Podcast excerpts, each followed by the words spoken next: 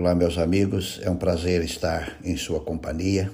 Espero que você esteja bem nesse momento e que o tema que será apresentado, que você vai ouvir, lhe faça bem para a sua vida, para a sua vida familiar, a tua vida social e principalmente a tua vida espiritual. É o pastor Elvio Menezes e hoje quero abordar um tema muito sensível para nós o título que dei a esse tema é Maturidade. E quero começar eh, lendo um poema de uma escritora brasileira por nome Lia Luft. O que é a maturidade e como ela se revela? Ela diz assim: Amor não se implora, não se pede, não se espera. Amor se vive ou não. Isto é maturidade. Ciúme é um sentimento inútil pois não torna ninguém fiel a você. Animais são anjos disfarçados, vivem na terra para mostrar ao homem o que é fidelidade. Crianças aprendem com aquilo que você faz e não com aquilo que você diz. As pessoas que falam dos outros para você vão falar de você para os outros. Perdoar e esquecer nos torna mais jovens. Isto é maturidade. água é um santo remédio. O choro existe para que a gente não exploda. A ausência de regras é uma regra que depende do bom senso. Não existe comida ruim, existe comida mal temperada. A criatividade caminha junto com a falta de dinheiro. Ser autêntico é a melhor e a única forma de agradar. Amigos de verdade nunca te abandonam. O carinho é a melhor arma contra o ódio. As diferenças tornam a vida mais bonita e colorida. A música é a sobremesa da vida. Acreditar não faz de ninguém um tolo. Tolo é quem mente. Filhos são presentes raros. De tudo o que fica é o seu nome e as boas lembranças de todas as suas boas ações. Obrigado, desculpa e por favor são palavras mágicas, são chaves que abrem portas para um mundo melhor. O amor, ah, o amor. Não há vida decente sem o amor. Maturidade me permite olhar com menos ilusão, aceitar com menos sofrimento, entender com mais tranquilidade e querer com mais doçura. Hoje vamos pensar, hoje quero abordar o tema da maturidade e os seus desdobramentos, quer na vida familiar, quer na vida social e principalmente na vida espiritual. Vou dar para você dois exemplos bem conhecidos de imaturidade, para depois tratarmos do uh, exemplo de maturidade.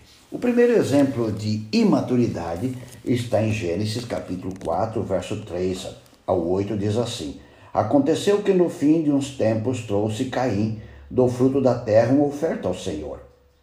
Abel, por sua vez, trouxe das primícias do seu rebanho e da gordura deste. Agradou-se o Senhor de Abel e de sua oferta, ao passo que de Caim e de sua oferta não se agradou.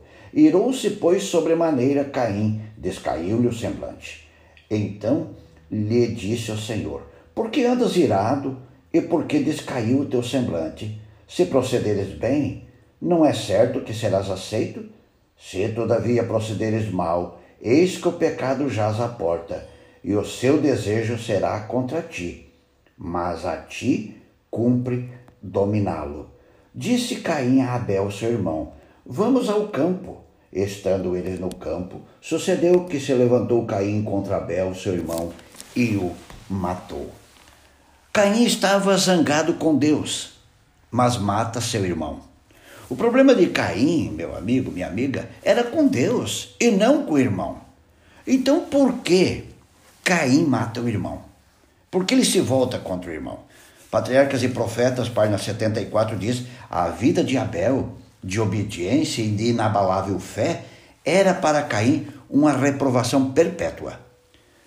No momento que Caim fracassou diante de Deus com a sua oferta, o seguinte sentimento passou a tomar parte é, dele, fazer parte da sua maneira de pensar.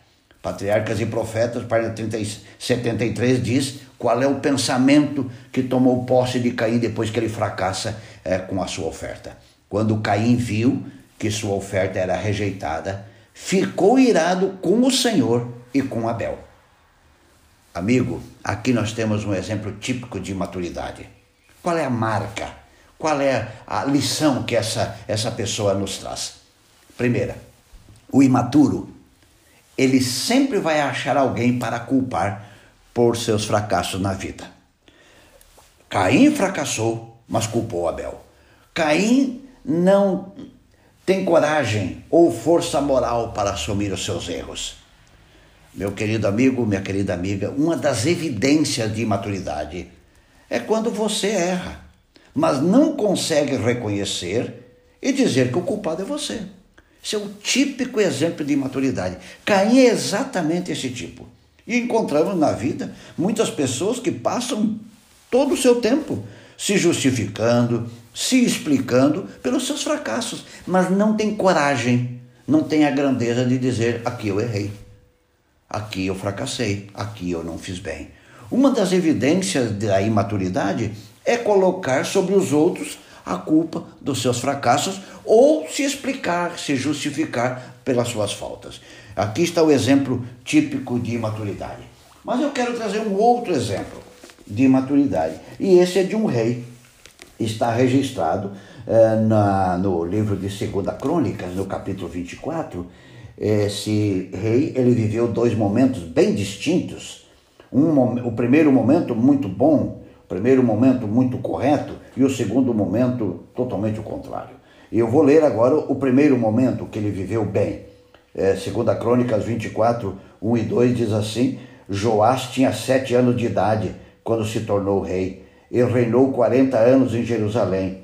O nome de sua mãe era Zíbia. Ela era de Berseba.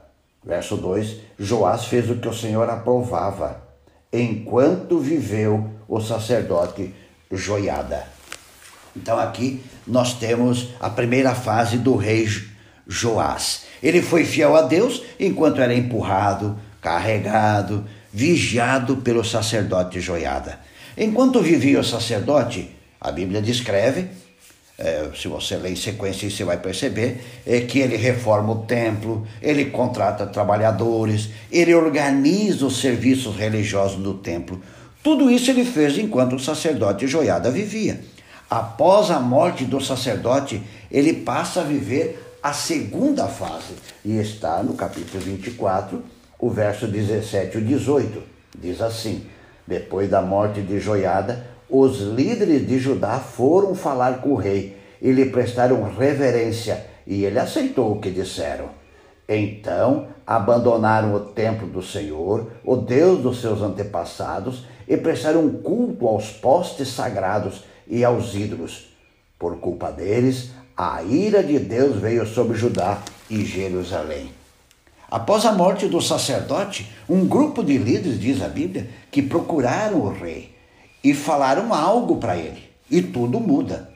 Ele passou, a adorar, ele passou a adorar em outro templo e também adorar um outro Deus. A pergunta é: como uma pessoa pode mudar? Pela imaturidade espiritual. A única, aliás, uma das explicações que há para essa mudança do rei Joás é sua imaturidade espiritual. O imaturo, ele não assume o risco pelas suas próprias ideias e crenças. O imaturo vive pela cabeça dos outros. O imaturo é um ser que vai para o lado que o grupo for maior e mais forte. Joás era um rei imaturo numa parte da vida, um verdadeiro adorador de Jeová, mas no outro momento, um idólatra. O que mais Deus revelou sobre a sua igreja agora nesse tempo? Como é, como é vista o povo de Deus agora nesse tempo? Mensagens Escolhidas, volume 1, página 313 diz: Há muitos que professam a Cristo, mas nunca se tornarão cristãos amadurecidos. Ou seja, nós então temos um grande grupo de cristãos que se assemelham ou a Caim, um imaturo, que não assume assim a, a, a culpa pelos seus fracassos, ou um grupo também que se assemelha ao Joás, que é cristão enquanto o outro for. Quando o outro não é, quando o outro abandona, ele também abandona. E o Espírito Profecia diz que há muitos que professam a Cristo, mas nunca se tornam cristãos amadurecidos. Há pessoas que estarão envolvidas com as coisas de Deus, mas nunca sairão da imaturidade para a maturidade e da maturidade para a liderança. O nosso projeto de vida é sair da imaturidade para a maturidade. E se Deus nos chamar da maturidade para a liderança? A pior tragédia é um líder imaturo.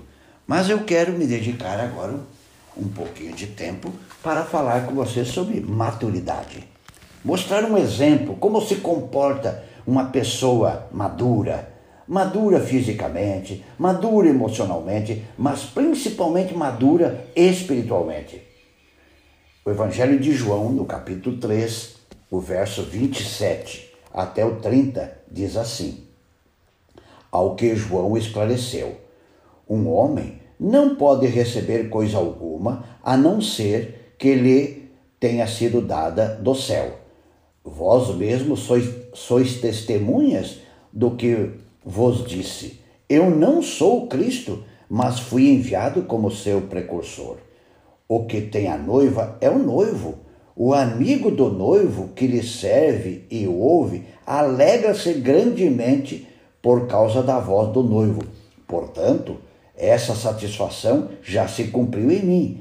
É necessário que ele cresça e que eu diminua. Como pode uma pessoa reagir dessa maneira? Simples, possuindo maturidade espiritual e emocional. João Batista, por sua maturidade espiritual e emocional, sabia com muita clareza quem ele era e quem ele não era. Ao ser questionado sobre uma outra pessoa que estava atraindo multidões, ele se posiciona de forma clara quem ele era e qual era a sua missão. Ele sabia qual era o seu papel na história que estava começando a ser escrita. A história do Cristo e do cristianismo estava iniciando. E o que escreveu um dos primeiros capítulos foi um homem com uma maturidade fantástica. Amigo, minha amiga, meu companheiro, minha companheira de caminhada cristã, quem tem maturidade não quer o lugar do outro quem tem maturidade sabe qual é o seu lugar. Quem tem maturidade sabe para o que veio. Quem tem maturidade se alegra com o sucesso do outro. Quem tem maturidade nunca vai dificultar a vida do seu sucessor, mas vai fazer tudo para que ele tenha sucesso.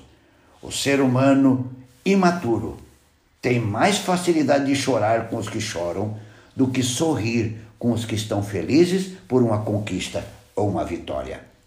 Vou ler de novo essa frase, vou citar de novo essa frase. O ser humano imaturo tem mais facilidade de chorar com os que choram do que sorrir com os que estão felizes por uma conquista ou uma vitória. Afinal, você é um imaturo ou já atingiu a maturidade? Qual é a sua idade emocional? A nossa idade verdadeira não é o que está no nosso documento de identificação. Não temos um documento que possa testar nossa maturidade. Então o segredo é descobrir se estamos com o tempo amadurecendo. Nós precisamos, com o passar do tempo, amadurecer, sermos melhores em todos os sentidos. Há uma frase que diz assim: envelhecer é obrigatório mas amadurecer é opcional. Amadurecer é uma opção. Eu tenho que escolher amadurecer. Ao escolher amadurecer, eu e você temos que lutar contra nós mesmos. Amadurecer ou maturidade é você não dizer o que gostaria de dizer e não agir de forma intempestiva. Maturidade é pensar muito antes de falar. Maturidade significa que você está amadurecendo com o passar do tempo. Uma pessoa com maturidade, cada dia ela fica melhor. A semelhança de uma fruta madura, que quanto mais madura, mais doce, mais gostosa e mais agradável ela se torna. Uma pessoa madura é mais agradável e a sua companhia é algo que dá prazer e todos querem estar por perto. Paulo, ao analisar a igreja de Corinto, que era uma igreja muito problemática, ou seja, pessoas problemáticas, no capítulo 13 da primeira carta aos Coríntios, o verso 11, ele diz assim: Quando eu era menino, falava como menino, sentia como menino, pensava como, como menino. Quando cheguei a ser homem, desisti das coisas próprias de menino. Paulo está dizendo que os irmãos de Corinto tinham um grande desafio, que era agir como adultos e não como crianças. Ao dizer que eles tinham que ser como adultos, ele estava dizendo que esperava que todos eles tivessem uma postura madura, equilibrada, serena, típica de uma pessoa mais velha. Os mais velhos, cronologicamente falando, por terem vivido mais, acumularam mais experiências na vida, e isso deve tornar a todos os adultos maduro, maduros. O mesmo desafio está diante de cada um de nós. Com o passar do tempo, precisamos amadurecer e sermos melhores, mais maduros em nossas palavras, atos e ações. Que com o passar do tempo, você e eu possamos crescer, amadurecer e sermos cristãos maduros emocionalmente e espiritualmente. Que Deus te abençoe. Um grande abraço.